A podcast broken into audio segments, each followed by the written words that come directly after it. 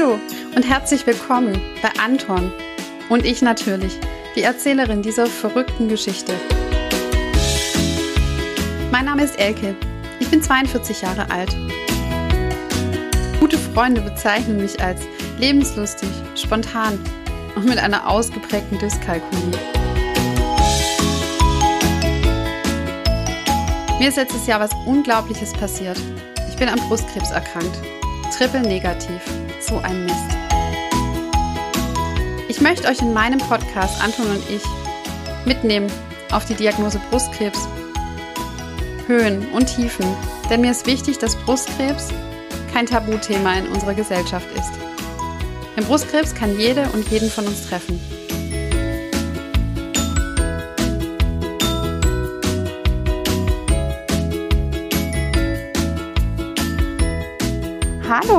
Liebe Zuhörerinnen und Zuhörer von Anton und ich. Ähm, ich befinde mich heute nicht in meinem Büro, ähm, wie sonst immer im schönen Schwabenland, sondern ich bin wo total anders. Und ähm, falls ihr euch wundert beim Zuhören, der Raum hört sich vielleicht ab und zu auch anders an. Wir haben Hundegebell hier, wir haben Vogelgezwitscher, es wird ab und zu hier jemand mal vorbeilaufen, das kann alles sein. Und ähm, ihr hört mich heute ein bisschen nuschelig, weil ich heute durch den Mundschutz spreche. Und das hat folgenden Zusammenhang. Ich bin in der Reha ähm, auf einer wunderschönen Nordseeinsel und ich bin heute nicht alleine. Ich habe ähm, eine ganz tolle Frau hier neben mir sitzen, die Dani, die wird sich gleich auch vorstellen. Und ähm, die Dani und ich werden die nächsten 30 bis 45 Minuten miteinander bestreiten. Wir haben uns ähm, viel überlegt und sind dann gemeinsam auf ein Thema gestoßen. Und zwar möchten wir heute über die Berge und Täler in so einer ähm, Krebserkrankung erzählen und ähm, was so unsere Kraftquellen sind, was uns aufbaut, wenn es uns manchmal äh, in die Knie zwingt, was auch so typische Täler sind. Ähm, kleine Monster, die abends unterm Bett vorkommen. Bei mir ist es immer so, ähm, wenn ich dann abends nicht einschlafen kann. Und was auch so unsere Themen und Kraftquellen sind, die uns durchs Leben tragen in dieser Erkrankung und trotz dieser Erkrankung. Liebe Dani, voll schön, dass wir zwei heute echt zusammen miteinander klönen können hier in einem ganz herrschaftlichen Raum. Ich freue mich einfach, dass du da bist und ähm, uns gemeinsam einfach ein bisschen an deinem Leben, an dem, was dich inspiriert, an deinen Tälern und auch an deinen Bergen dran teilhaben lässt. Hallo, liebe Elke, ich freue mich auch. Endlich hat es geklappt, dass wir hier unten zusammensitzen. Absolut, wunderschön. Ja. Wie geht's dir? Also mir geht es im Moment geht's mir sehr gut. Wie du mich ja schon kennengelernt hast, bin ich kaum unterzukriegen mit all diesen Krebserkrankungen. Jetzt fühle ich mich gerade sehr wohl. Du bringst wahnsinnig viel Lebenserfahrung mit, liebe Dani. Also wir im Vergleich, ich könnte ja, nee, deine Tochter könnte ich nicht sein. Dafür bin ja. ich zu alt und du viel zu jung. Aber ähm, du bringst ähm, in dem Austausch, den wir bisher miteinander hatten, den vielen Gesprächen, die wir auch hier luxuriös im Strandkorb führen durften und überall. Ich bin ähm, ganz schön ähm, überwältigt und auch wahnsinnig beeindruckt von dem, was du an Lebenserfahrung, an auch Erkrankungserfahrung mitbringst und an deinem Optimismus und deiner Haltung zu den Dingen. Und ähm, bevor wir jetzt die Zuhörer noch mehr auf die Schulter spannen, magst du ein bisschen einfach was von dir erzählen, dass die eine ungefähre Ahnung haben, wer ist eigentlich Dani, was bringt die für eine Geschichte mit und ähm, was macht dich so aus? Ich ähm, hole ganz, ganz kurz nur so einen kleinen Steckbrief von mir. Ich bin ähm, Daniela Hartmann, ich werde 54 Jahre in ein, ein paar Tagen. Ich habe ähm, ein gutes Leben, also ich bestehe hier nicht nur aus äh, Krankheit, aber wir reden ja nun mal gerade über diese Krankheit. Ich bin seit ähm, 2014 an Eierschockkrebs erkrankt und ähm, trage auch das BRCA1-Gen in mir. Ich bin verheiratet, ich habe eine erwachsene Tochter und ich lebe, mein, mein Lebensmotto, das will ich gleich vorausschicken, ist, dass ich mit dem Krebs lebe, aber nicht den Krebs lebe. Das ist mir ganz wichtig, auch zu sagen, es zieht mich immer mal runter, auf jeden Fall. Ich werde es auch nie wieder los, das weiß ich. Aber ich, mein Lebensmotto ist schon ganz, ganz klar, dass ich, ähm, ich lebe mit dem Krebs und ich werde ihn auch nicht mehr los. Das, das weiß ich auch, das steht auch fest. Du bist 2014 erkrankt zum ersten Mal. Ja. Wie war das so, als du die Diagnose gekriegt hast? Wie hat sich das für dich angefühlt? Also es ist ja erstmal so, dass äh, leider bei Eierstockkrebs ganz, ganz selten, also es, es gibt einfach keine Früherkennung, die, das ist meistens dann eine durch eine andere Diagnose entstanden. Also äh, meistens durch äh, Bauchspiegelungen, Zysten entdeckt oder so etwas. Und da wurde dann im frühen Stadium an Eierstockkrebs erkrankt. Die haben dann sehr viel Glück, diese Frauen. Im ähm, Im Allgemeinen ist es so, dass der Eierstockkrebs erst im äh, fortgeschrittenen Stadium ähm, festgestellt wird und dann hängt es ein Mann Mai äh, oftmals, nicht, nicht meistens, aber oftmals dann auch, dass man dann in, in diese chronische Erkrankung reinrutscht mhm. irgendwann. Wie es war, ich bin, ich habe es nicht gemerkt. Oder ich wollte es nicht merken. Ich weiß es auch nicht. Ich hatte schon lange Rückenschmerzen. Ich hatte schon lange gedacht, ich habe so ein bisschen den Bauch, äh, der fühlt sich ein bisschen fester an oder ich glaube, ich habe auch ein bisschen Bauch gekriegt, aber ich habe das einfach wegignoriert, weil ich schon seit ganz vielen Jahren immer Probleme mit dem Unterleib hatte. Mhm. Schon immer. Und dann ignoriert man sowas weg. Ich habe ja schon lange gelernt, mit Unterleibsschmerzen zu leben. Da war ja nie was. Also bin ich aus dem Urlaub gekommen im August 2014 und habe gesagt, na ja, dann gehe ich mal zur Vorsorge, Krebsvorsorge und Bingo. Und dann hat es mich ganz kalt erwischt. Ganz kalt. Also das war natürlich, das Erstdiagnose war ein extremst traumatisches Erlebnis. Also da war ich wirklich, äh, das war ganz traumatisch für mich. Das ging auch alles ganz schnell, ganz, ganz schnell. Diagnose, OP, Chemotherapie, das ging, ich, ich habe so das Gefühl, das lief einfach nur noch wie ein Film vor mir ab. Mhm. Das musste auch alles ganz schnell gehen, weil es sehr weit fortgeschritten war. Mhm. Wie lang ähm, ging dann so, also so, wenn du zurückblickst, so die Zeit, du hast gesagt, ähm, Diagnose, dann, so war es zumindest bei mir, ein Port legen, die Voruntersuchung und dann geht es ja ganz schnell los mit der Chemotherapie. Was waren da so deine, deine Täler und was waren so Momente, wo du gedacht hast, jetzt habe ich irgendwie das Leben wieder unter Kontrolle, jetzt bin ich so an einem Punkt, wo ich sage, ähm, ich kann ein Stück weiter gucken, es fühlt sich nicht mehr ganz so lebensbedrohlich an, ähm, ich komme vielleicht auch wieder ein bisschen auf die Beine und in eine Normalität. Wie war das so bei dir? Das hat lange gedauert. Also ähm, ähm, wie gesagt, bei Erstdiagnose hat es sehr lange gedauert. Ich konnte nicht wirklich überlegen. Ich habe die Diagnose bekommen. Die wurde bestätigt durch ein CT. Mein äh, Gynäkologe hatte die Vermutung, äh, Bestätigung war es durch ein CT. Und dann kam ich auch direkt ins Krankenhaus, wurde also von Diagnosestellung bis zu einer OP und die hat an, lass mich lügen, achteinhalb oder neun Stunden gedauert hat es ja nur vier Tage gedauert. Also ich kam gar nicht zum Nachdenken. Und ähm, dadurch, dass ich da so überfahren war mit, wie natürlich wahrscheinlich jeder Krebs, der eine erstmalig eine Krebsdiagnose bekommt, habe ich lange gebraucht. Also die Erstdiagnose hat mich ganz viel Kraft gekostet, psychisch sehr, sehr viel Kraft gekostet. Und es hat lange, lange, lange gedauert, bis ich da in irgendeiner Art und Weise erstmal wieder Vertrauen, auch mir selber Vertrauen zu meinem Körper haben mhm. konnte. Ich habe meinem Körper auch nicht mehr vertraut. Das hatte ich total verloren. Und ich will mal sagen, dass ich so wieder, das hat bestimmt so zehn Monate gedauert. Das würde ich schon sagen. Mhm. Dass ich psychisch, nicht körperlich. Körperlich war ich recht schnell wieder sehr fit. Aber die Psyche, dass ich so wieder so Vertrauen fasste und ja, auch komm, das geht doch ganz gut äh, ich glaube, du kannst damit, äh, du kannst dich damit äh, arrangieren, also dass das, äh, dass das jetzt so Teil deines Lebens ist, das hat äh, so viele Monate gedauert. Ja, das ähm, passt auch ganz ähnlich zu dem, wie das bei mir damals auch war, dass eigentlich diese Akuttherapie ähm, mit der Chemotherapie und so, ich finde, da ist man körperlich sehr, sehr beschäftigt mhm. und ähm, hat so gar keine richtige Kraft auch ähm, und räumt sich auch keine Zeit ein, das psychisch zu verarbeiten.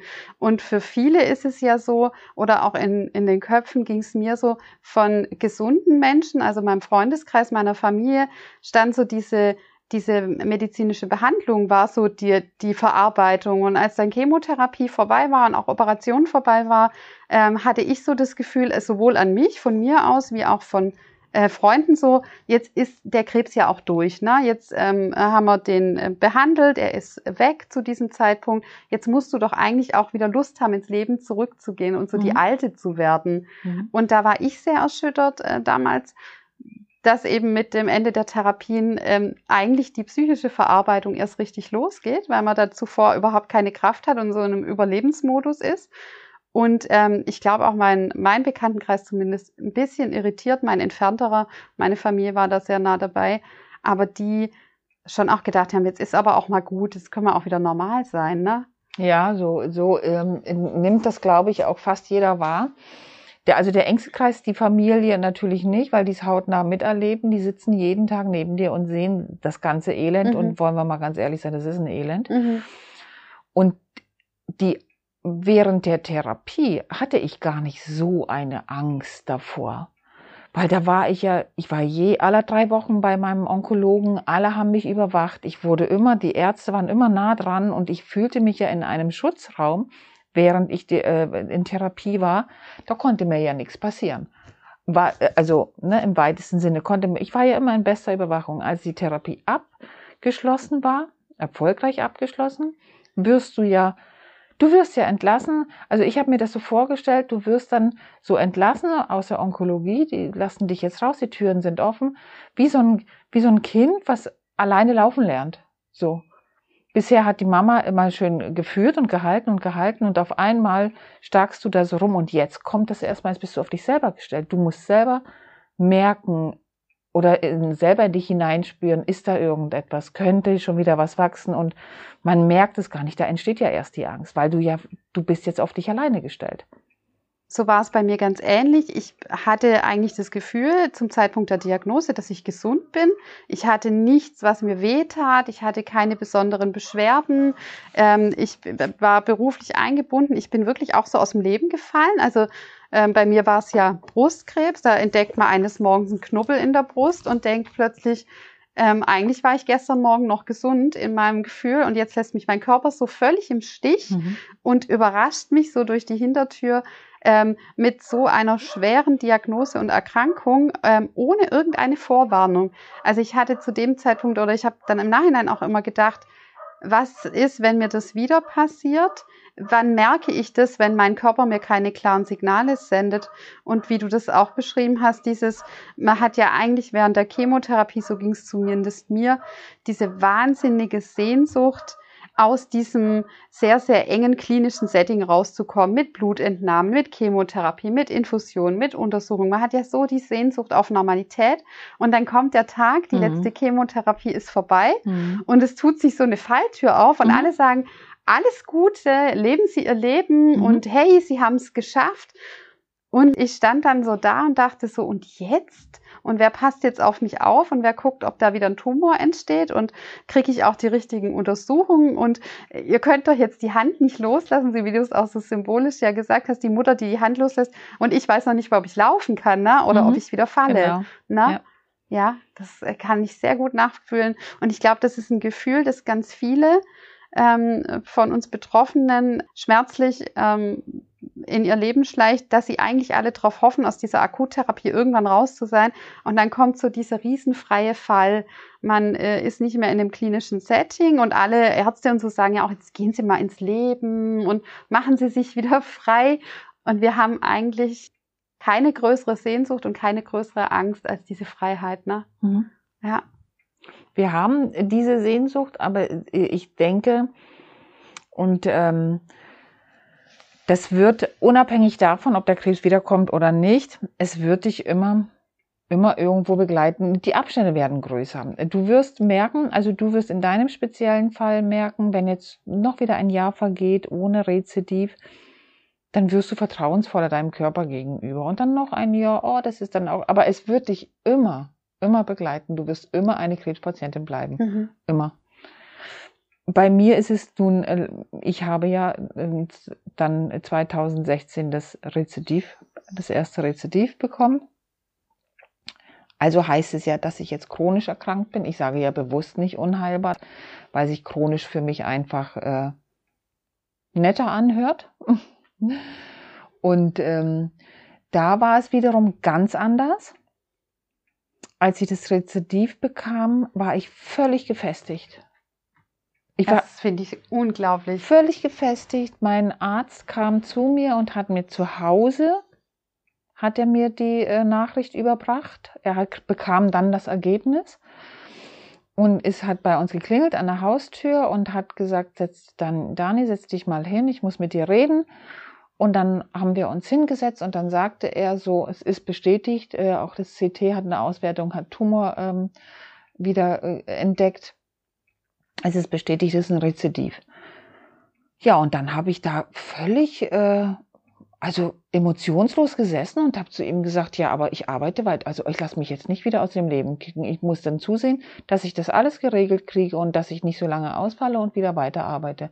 Und das war mein Ansinnen. Und so bin ich da auch ganz anders rangegangen. Also ich war selber von mir überrascht. Ich muss sagen, ich war selber von mir überrascht. Wenn ich im Nachhinein drüber nachdenke, kann ich es immer noch gar nicht glauben, dass ich da so reagiert habe.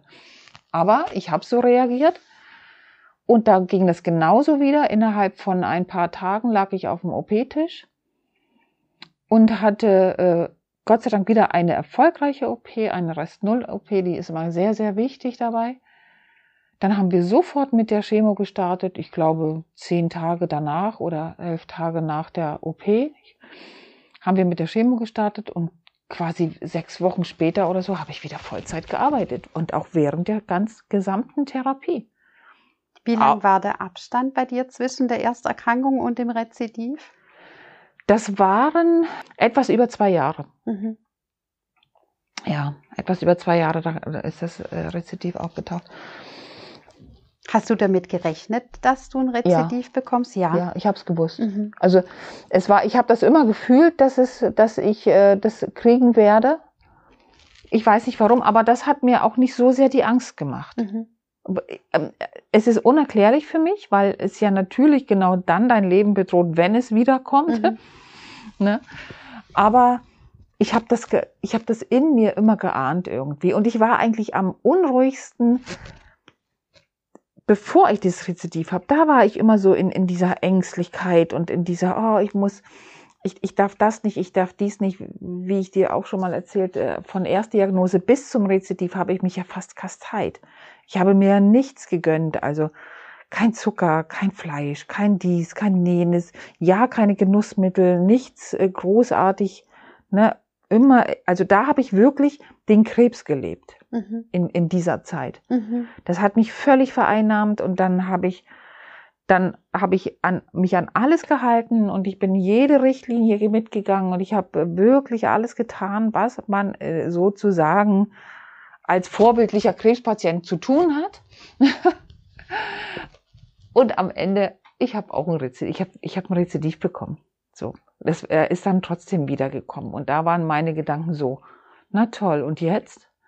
Jetzt habe ich wieder den Krebs, habe mich zwei Jahre nur kasteit und war völlig verängstigt, wenn ich irgendetwas angeblich falsch gemacht hätte habe. Und nur ist er trotzdem wieder da. Und dann habe ich gesagt, so ab jetzt werde ich anders damit umgehen. Mhm. Das finde ich auch ganz wichtig. Also ähm, ich habe das bei mir erlebt und auch bei Mitpatienten und Patientinnen.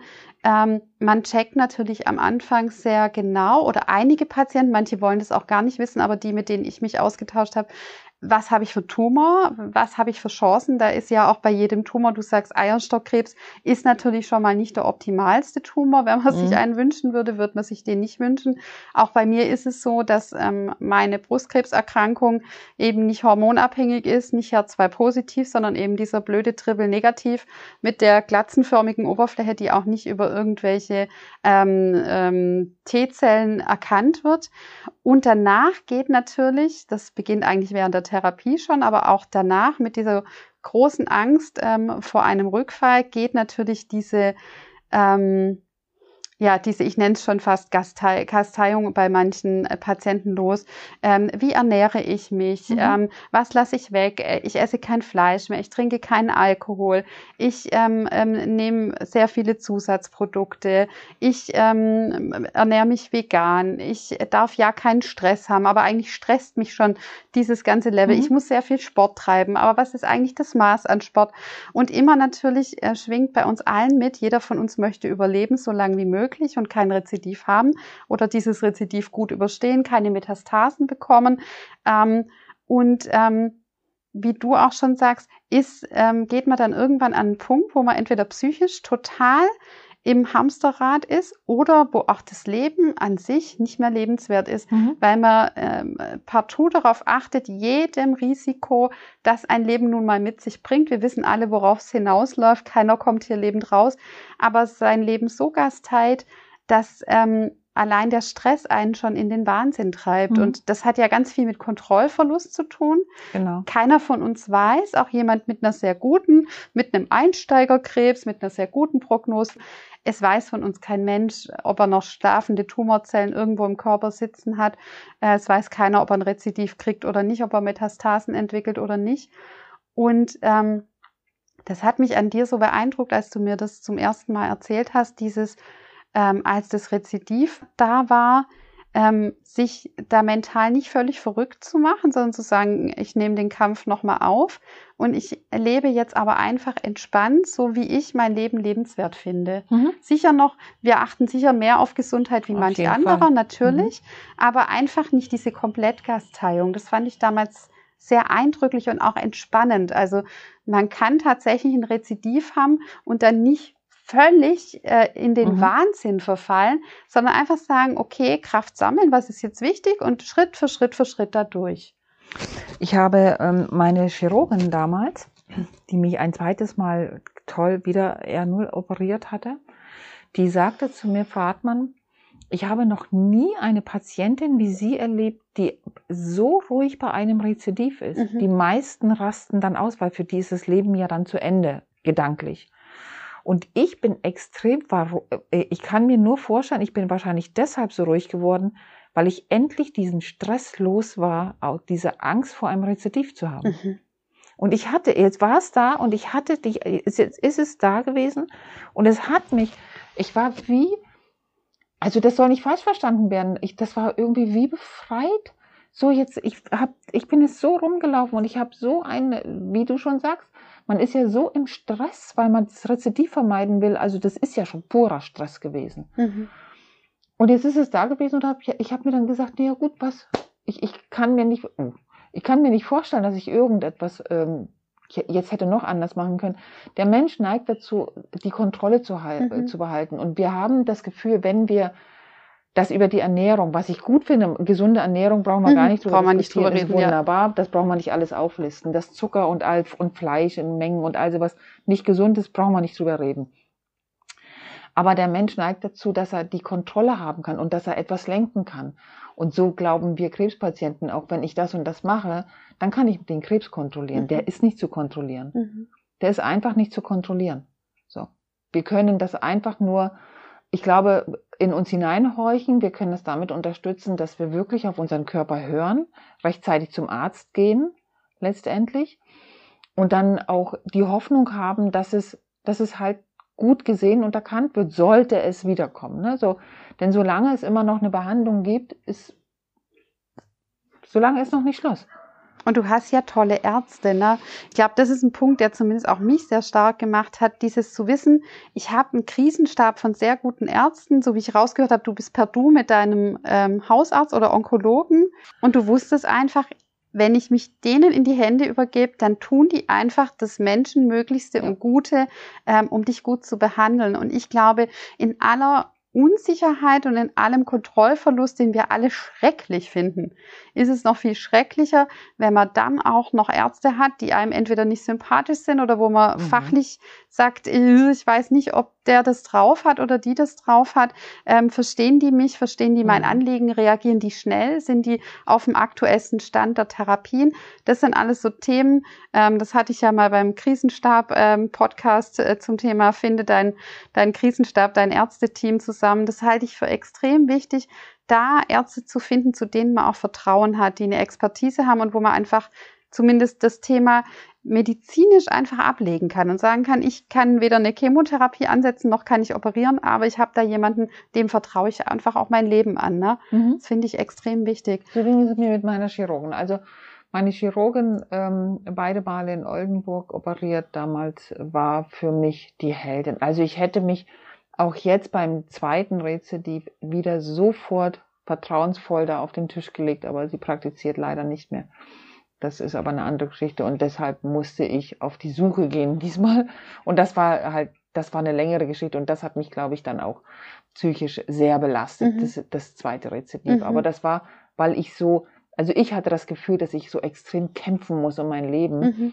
dass das äh, wieder so in diese Bahnen kommt, wo ich, wo es da auch schon war. Also mhm. da der Weg, dass ich jetzt hier sitze und so leicht wieder darüber rede, das war auch ein langer Weg. Ja. Das ja. war jetzt nicht beim, wie gesagt, ersten Rezidiv bin ich da durchmarschiert und äh, ich glaube, wenn, wenn ich nicht äh, keine Glatze hätte, hätte kein Mensch gewusst, dass ich zweite Mal an Krebs erkrankt bin. Es ging mir, also ich bin einfach so durch das Leben gehüpft, da auch mit dieser Krebsdiagnose. Das ging so einfach an mir vorbei irgendwie. Unglaublich. Und eine zweite Runde Chemotherapie mein lieber Scholli, also nicht nur die psychische Belastung, die man natürlich mit so einem Rezidiv, das einem so mhm. echt den Teppich ja unter den Füßen wegsieht, mhm. aber auch die körperliche Belastung nochmal komplett durch die Chemotherapie durch, nochmal Bauch-OP bei dir in deinem Falle, wo ja auch schon Narbengewebe von der ersten OP bestand. Mhm. Ähm, und dann hast du dich wieder berappelt und dann kam tatsächlich auch nochmal ein Rezidiv ja, nach. Ne?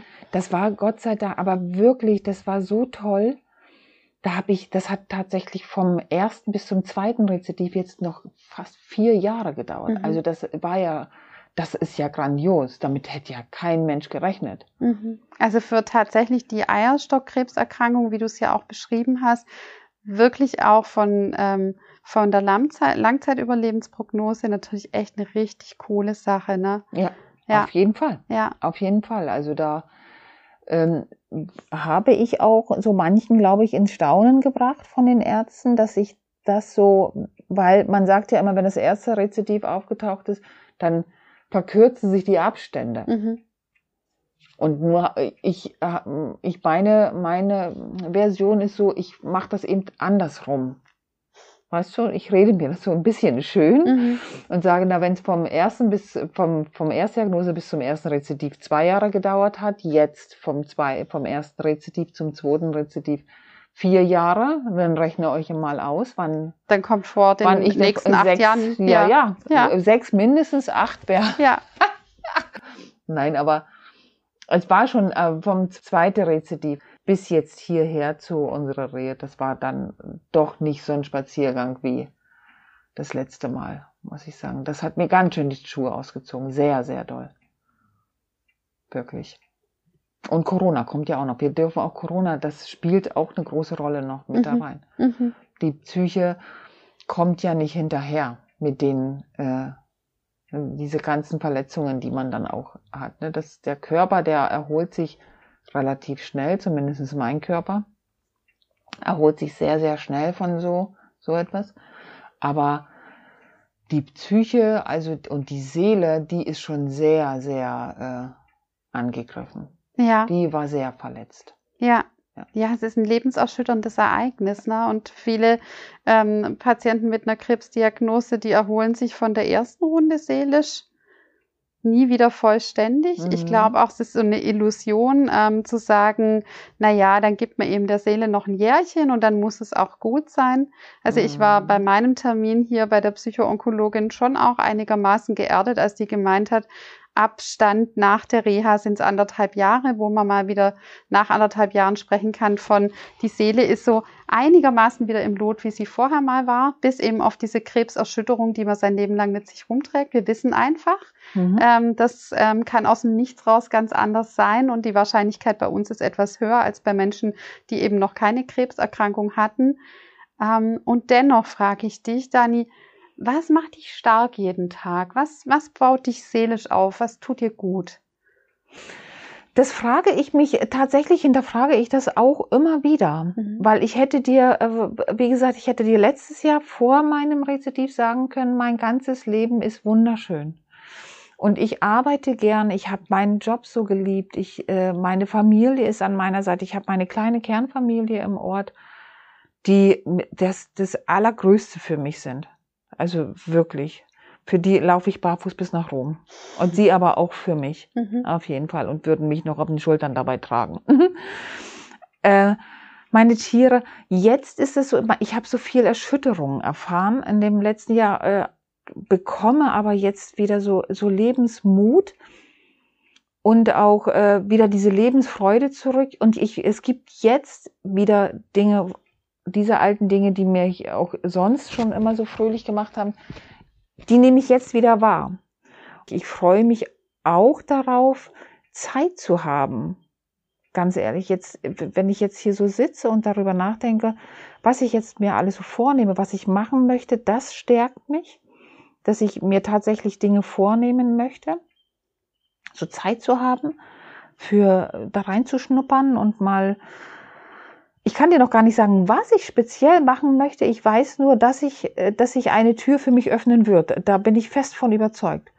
Und jetzt habe ich auch wieder so diese Kraft, wirklich daran zu glauben, dass ich noch wieder ein paar gute Jahre vor mir haben werde. Wie lange die sind, ich weiß, also dass er wiederkommt, das, das weiß man. Wann er wiederkommt, das steht in den Sternen und ich hoffe, dass er möglichst lange mir vom Leib bleibt. Und äh, ich habe jetzt tatsächlich auch wieder die Hoffnung, dass ich ein paar Jahre eine gute Lebenszeit wieder kriege. Und weiter plane ich ja gar nicht. Das ist, also ich plane nicht, äh, kriege ich, was mache ich, wenn ich in Rente bin oder sowas. Mhm. So solche, solche, solche Pläne schmiede ich aber auch schon lange nicht mehr.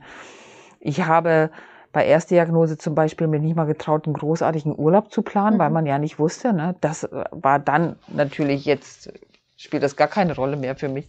Wenn ich einen Urlaub planen will, dann freue ich mich darauf. Aber es ist jetzt nicht, dass ich, äh, ich halte mich bei Gesprächen raus, wenn zum Beispiel darüber gesprochen wird, ähm, dann da werde ich ganz still. Mhm. Da beteilige, an solchen Gesprächen beteilige ich mich überhaupt mhm. nicht, mhm. weil das sind ähm, das sind irgendwie andere Welten für mich. In solchen Dimensionen denke ich gar nicht. Mhm.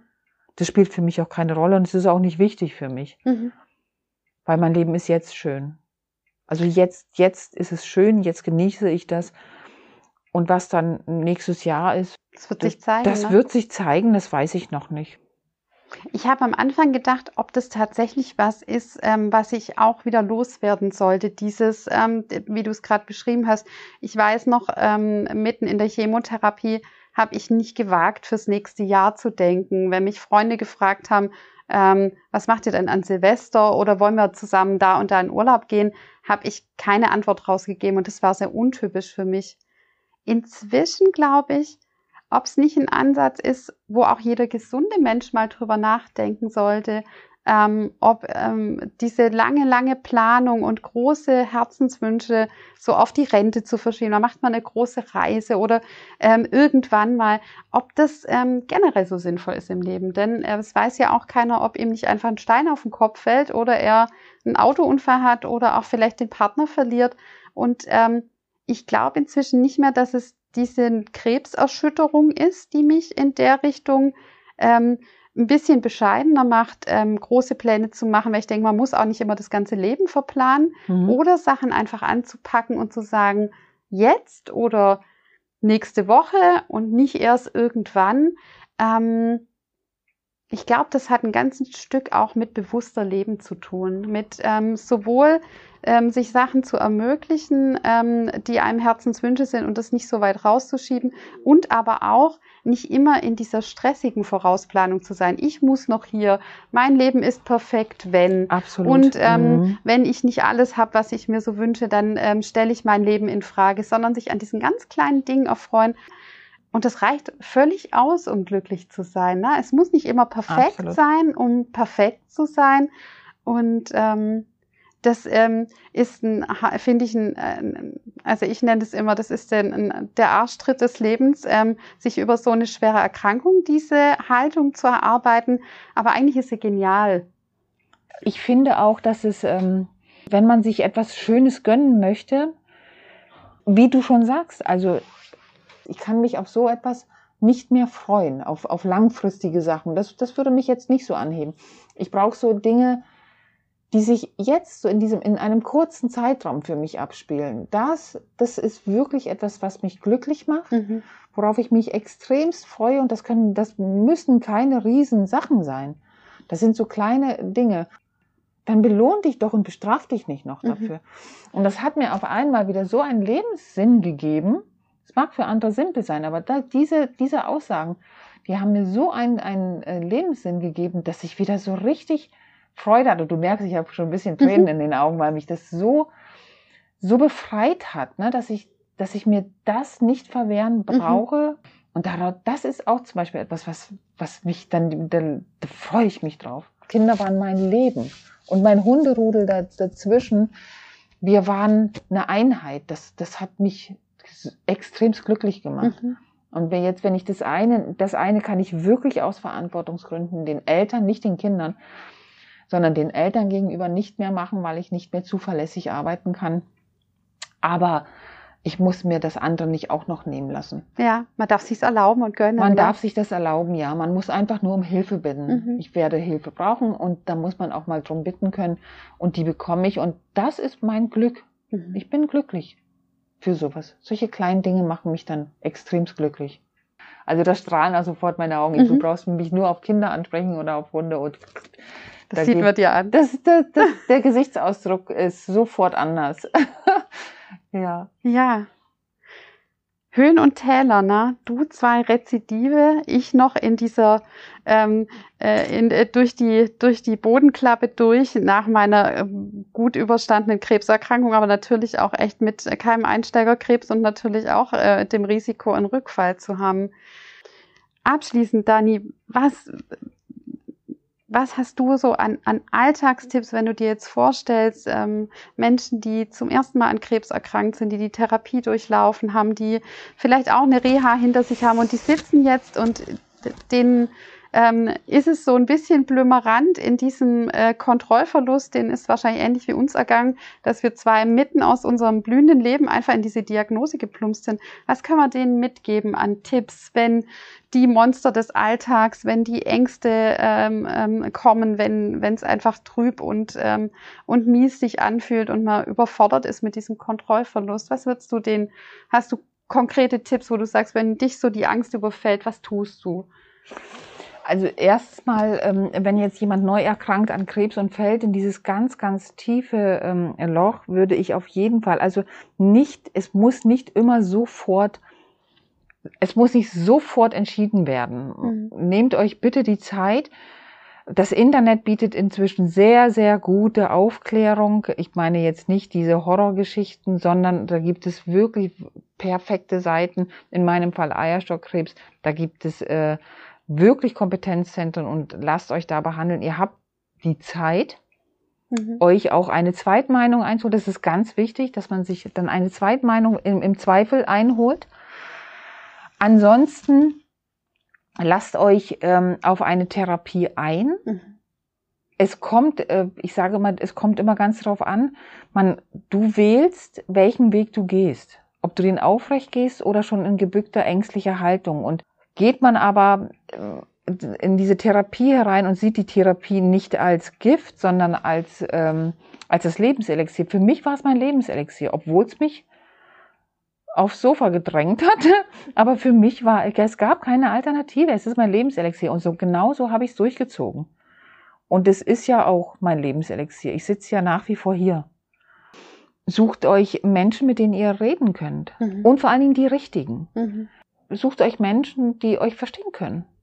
Die, die genau das mitfühlen können und die nicht davon äh, genervt sind und nicht sagen, oh, jetzt muss aber auch mal gut sein. Ein, ein Mensch, der ähnliches durchgemacht hat, der weiß genau, jetzt brauchst du die Zeit zum Reden, jetzt musst du mal darüber reden und dann ist es auch gut so. Ich kann sonst keinen anderen Tipp geben. Vielleicht die Familie ein bisschen schützen mit den eigenen Ängsten, damit die Kräfte haben, um dich wirklich aufzufangen, wenn es dir mal richtig schlecht geht und äh, sich eine Gesprächstherapie suchen, vielleicht professionelle Hilfe suchen, denn da ist man, glaube ich, an der richtigen Adresse, wenn es gar nicht geht, ne? Ja, das stimmt. Die psychoonkologische Behandlung, die darf man nicht von der Hand weisen und denken, mhm. na gut, jetzt ist die, jetzt, der andere hat es viel schlimmer erwischt, das steht mir vielleicht nicht zu oder ich möchte es mir nicht eingestehen. Wenn ihr da durchgeht wie wie die weiche Butter, wunderbar. Dann mhm. sind es zwölf Sitzungen und die taten einem gut. Und ähm, es ist aber überhaupt auch keine Schande, mal wieder nochmal einen Schlenker zu machen, nochmal einen Schlenker zu machen. So wie die Dani auch gerade gesagt hat, und so geht's mir auch. An manchen Tagen ähm, habe ich das Gefühl, ich habe mein Leben wieder un unter Kontrolle und an manchen Tagen hat es mich unter Kontrolle. Mhm. Ein Thema, das du erzählt hast, das hat mich noch total berührt und das finde ich passt am Schluss so schön, um unsere Zuhörerinnen und Zuhörer mit so einem warmen Gefühl zu verabschieden. Du hast mir gesagt, du magst die Dani, die du jetzt bist, sehr, sehr gerne. Und das fand ich, das hat mich so tief berührt. Kannst du einen Satz dazu sagen, wie du das beschreiben würdest? Ich mag die Dani, die ich durch diese Erkrankung geworden bin, tatsächlich lieber als die, die ich vorher war, weil ich vorher ein äh, ständig, also sogar gar nicht so wirklich achtsam war. Ne? Also man, ich bin einfach genauso wie alle mit der Schafherde mitgelaufen. Und das tue ich jetzt nicht mehr. Ich traue mich irgendwie Sachen abzulehnen, die ich nicht möchte, die mache ich nicht. Oder ich bin ähm, schon viel, viel achtsamer, was äh, Dinge angeht, die auf mich zukommen oder mit denen ich mich auseinandersetze. Ich habe den Mut, mich einfach umzudrehen und zu sagen, diese Situation, die gefällt mir gerade nicht, in der ich mich befinde. Ich drehe mich einfach um, ich gehe jetzt hier raus. Ich möchte das jetzt nicht. Und das, das mag ich. Ich bin extremst emotional. Also bei äh, mich berühren ganz viele Dinge ständig könnte ich weinen, wenn ich irgendwie nette Fotos oder, oder so etwas kriege oder ein schönes Video von meiner Familie oder so. Liebe Dani, wie schön, dass wir beide hier zusammensaßen, so in gemütlicher, auch entspannter Atmosphäre. Ähm, ich fand es wunderbar, dass du meine Interviewpartnerin warst. Ich habe es sehr genossen und ich freue mich, dass ich sie sein durfte. Es hat mir sehr viel Spaß gemacht. Ich fühle mich, wenn ich dir so ins, ins Gesicht schaue, echt auch im Herzen sehr, sehr verbunden. Das ja, danke schön. Ich auch. Ich ganz auch. besondere Zeiten und schön, dass du uns an deiner Geschichte teilhaben lassen hast. Ich wünsche dir alles, alles Gute. Meine Herzen und meine guten Gedanken sind bei dir. Liebe Zuhörerinnen und Zuhörer, pflegt euch und liebt euch einfach mit allen Macken und Special Effects, die ihr habt und seid einfach ein bisschen gnädig zu euch. Und ähm, genießt das Leben und habt kein schlechtes Gewissen jetzt leben. Das wünschen wir euch. Bleibt gesund und optimistisch. Und wir hören uns in 14 Tagen wieder. Alles Liebe von Elke und Dani. Tschüss. Tschüss.